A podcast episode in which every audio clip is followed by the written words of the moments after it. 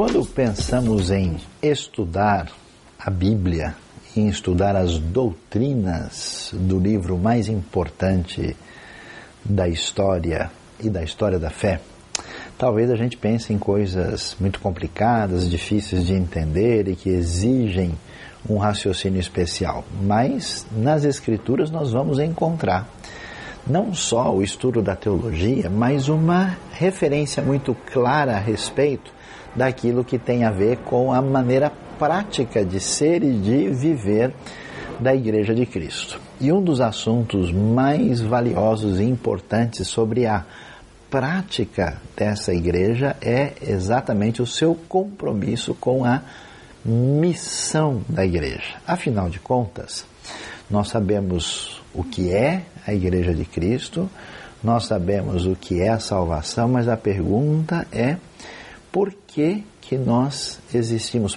Para que a igreja existe?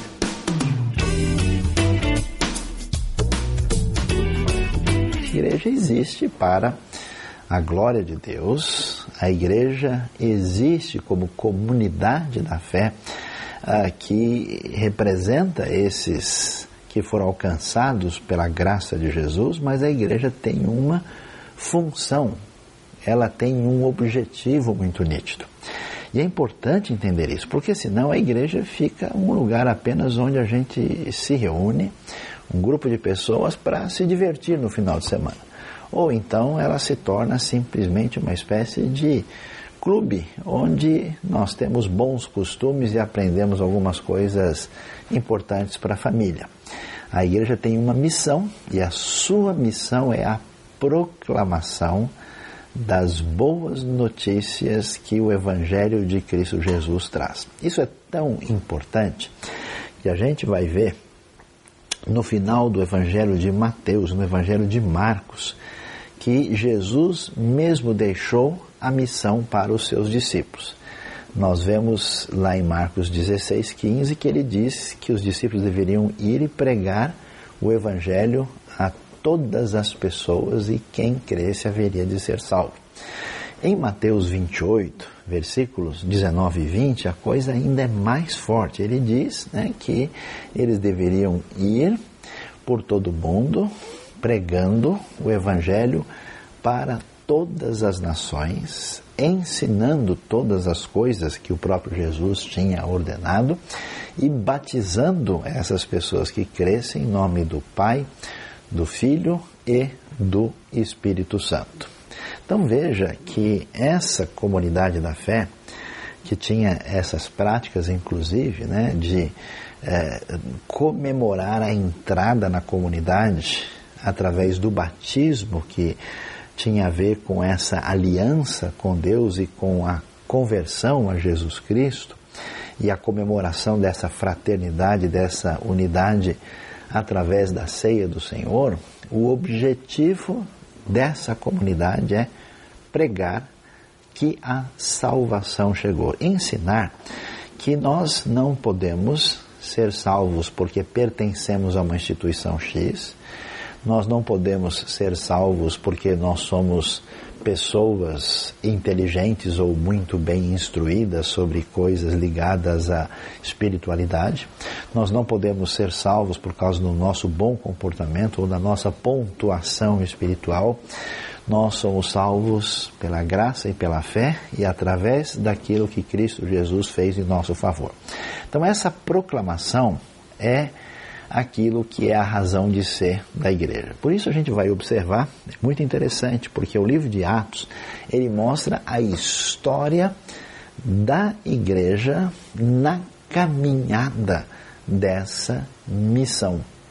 Ou seja, em Atos capítulo 1, já no versículo 8, quando a Bíblia nos informa que o Espírito Santo havia de ser dado aos discípulos e eles haveriam de ser testemunhas, quer dizer, explicando, falando sobre Jesus, a sua obra de salvação e a sua ressurreição, eles deveriam fazer isso na Judéia e na Samaria, deveriam fazer isso também nos confins da terra. Na verdade, começando pela Jerusalém e a Judéia, o contexto imediato, ampliando para Samaria e indo a todas as nações. Por quê?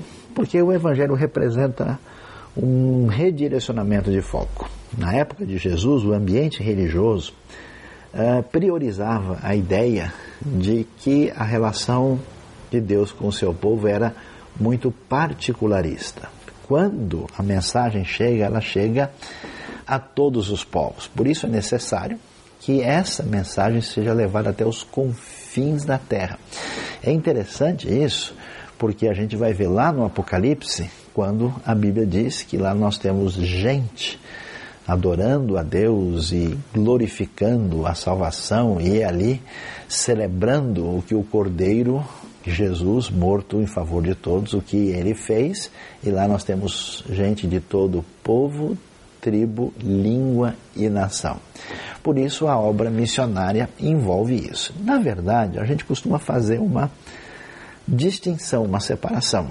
A gente fala, por exemplo, que existe evangelizar e fazer missão ou fazer missões. Na prática, é tudo a mesma coisa, porque o objetivo, a razão de ser de uma igreja é expandir este reino de Deus. E é interessante observar isso, porque às vezes a gente separa uma coisa da outra, mas na prática o que a gente precisa fazer é a missão de proclamar esse evangelho no ambiente próximo de onde nós estamos, da nossa comunidade, no ambiente mais amplo, mais além uh, do nosso contexto imediato e até fazer um esforço para atingir todas as nações. Isso quer dizer que uma comunidade sempre deve pensar na sua missão de igreja local de evangelizar o seu bairro e a sua cidade, deve pensar em evangelizar o seu estado, a sua província, a sua região maior, o seu país e deve pensar em missão fora do seu país. A gente não pode viver limitado, porque às vezes a gente pensa, não, mas aqui nós temos uma comunidade pequena, não porque nós temos tanta necessidade. Nós não podemos e nem devemos nos, meu, nos preocuparmos muito com qualquer coisa fora da nossa necessidade imediata. Esse jeito de pensar não é correto. A missão envolve isso de maneira clara e muito objetiva nos ensinos do Novo Testamento. Agora, o que é que a gente vai proclamar quando a gente faz missões? É muito importante entender que a missão não é simplesmente uh, um trabalho de ação social. A gente não vai num lugar mais ou menos tentando assim competir, talvez com a ação do Estado ou com a área de saúde de um certo ambiente, ou tentando fazer alguma coisa simplesmente nessa direção. A ideia também não é fazer uma espécie de visita de conforto a locais onde existe uma situação de necessidade. Ou seja, não é a mesma coisa falarmos em alguma ação de apoio humanitário e cumprir a missão apresentada no Evangelho. Por quê? Porque a proposta bíblica é essa, muito nítida, de que o problema principal do ser humano não é de ordem educacional, não é de ordem econômica, não é de ordem social. O problema é mais profundo, é espiritual existencial. É a sua alienação em relação a Deus. Uma coisa fica clara nos ensinos de Jesus quando ele vai falar no reino de Deus, e todo mundo pensava no reino, especialmente de maneira política ah, e social, e Jesus desloca a questão para a realidade interna. Que ninguém vai estar em sintonia com o Criador, com aquele que nos traz salvação, se a pessoa não reconhece os seus pecados, não reconhece a sua alienação em relação a Deus, não entende que a, a raiz dos seus problemas está na sua própria vida e que Deus, na sua bondade, na sua misericórdia, no seu amor, providenciou o perdão e a salvação por meio de Cristo Jesus e todo aquele que nele crê recebe o perdão dos pecados. Portanto, se a nossa obra missionária não deixa muito claro que o objetivo é obedecer ao ensinamento de Jesus, e proclamar essa realidade, nós talvez vamos estar fazendo outras coisas, mas não é exatamente a missão neotestamentária. Mas ao dizer isso, alguém pensa: ok, entendi. Nós vamos chegar em todos os lugares, proclamar que Jesus é o Salvador, as pessoas aceitem ou não, e a nossa responsabilidade, podemos assim dizer, ela é unicamente espiritual. A coisa não é bem assim. Por quê? Pelo exemplo do próprio Jesus. Jesus, quando anunciou o reino de Deus e quando anunciou a salvação, Jesus foi sensível às necessidades das pessoas mas não com uma postura de um mero assistencialismo ou de uma situação em que as prioridades pudessem ser invertidas. Jesus quis mostrar o que era graça de Deus, o que era amor imerecido. Por isso, a igreja primitiva é composta de pessoas que, pela sua vida, pelo seu benefício para a comunidade à sua volta, é, as pessoas ficam interessadas em saber, escuta, por que, que essas pessoas são assim? Elas mostram graça, bondade, generosidade, elas querem o bem-estar dos outros. Essa graça de Deus, esse presente merecido, ela atinge a nossa vida de modo que a gente tem interesse de ajudar os outros e tem uma sensibilidade amorosa para as pessoas que sofrem. Por isso que os leprosos, os endemoniados, os doentes, os que viviam numa situação terrível, amavam tanto ouvir a Jesus e receber a ministração do nosso Senhor. Da mesma maneira, a nossa missão, ela sempre deve ser revestida de compaixão. Porque essa missão, ela se fundamenta no não no que Deus resolveu fazer, mas na própria natureza de Deus. Deus cria o mundo. Deus salva o mundo a partir de um ato de altruísmo. O próprio Senhor Jesus, quando é, é o Deus encarnado entre nós, a gente vai ver o que significa paradigma de contextualização.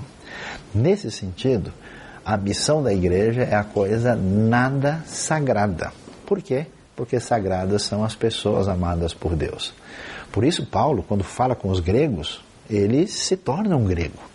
Quando ele fala com os judeus, ele se torna aquilo que ele já é, um judeu fariseu que sabe conversar com eles na linguagem adequada. E por isso, nos dias de hoje, com tanto sofrimento, a igreja não pode ter uma ideia de que simplesmente repetir textos e reforçar as pessoas que elas precisam escutar algumas palavras, se ela não mostra um coração de compaixão marcado pela graça de Deus. E essa atitude de contextualização é extremamente valiosa. Nós devemos fazer missão a todas as tribos, a todas as cidades, a todas as culturas, a todos os países, a todas as localidades e sempre nós devemos ter a nossa sensibilidade para que ao alcance das pessoas, na linguagem dessas pessoas, no contexto, a partir das necessidades delas, a gente possa abrir o coração para proclamar o reino de Deus. É semelhante ao que Jesus faz na conversa com a mulher samaritana. Dois mundos completamente diferentes. Jesus se aproxima, ele vence as barreiras, os preconceitos, aquilo que não se imaginava de jeito nenhum. Estabelece o contato. A mulher estranha, como esse homem que não tem nada a ver com a gente, resolve falar comigo. Ela tem necessidades profundas. Jesus começa a conversar sobre água com ela, porque a necessidade no deserto a necessidade tão grande de ter água viva, que é água corrente. Ela tem que buscar água para sobreviver. Jesus começa falando sobre água, daqui a pouco ele abre para falar da vida dela. Ela diz: de fato, a minha vida é infeliz, eu não tenho marido. Jesus diz: você já teve cinco, você tem uma vida emocional destruída através da sua experiência, e a partir daí ela abre o coração e diz: Eu sei que um dia o Messias virá. Ou seja, por trás de todas as necessidades da pessoa está o grito mais profundo de sede de Deus, de perdão, de graça, de salvação. E aí Jesus então diz: Eu sou, eu sou o Messias que estou falando com você. E aquela hora a mulher recebe a salvação, reconhece o Messias e sai contando para todo mundo e muita gente na cidade reconhece que Jesus é o Senhor e o Salvador. terminando, é importante dizer que uma igreja que não faz missão, que não está comprometida com a evangelização, com a graça de Deus demonstrada de, de maneira prática e a proclamação desse evangelho, não é igreja no sentido do Novo Testamento.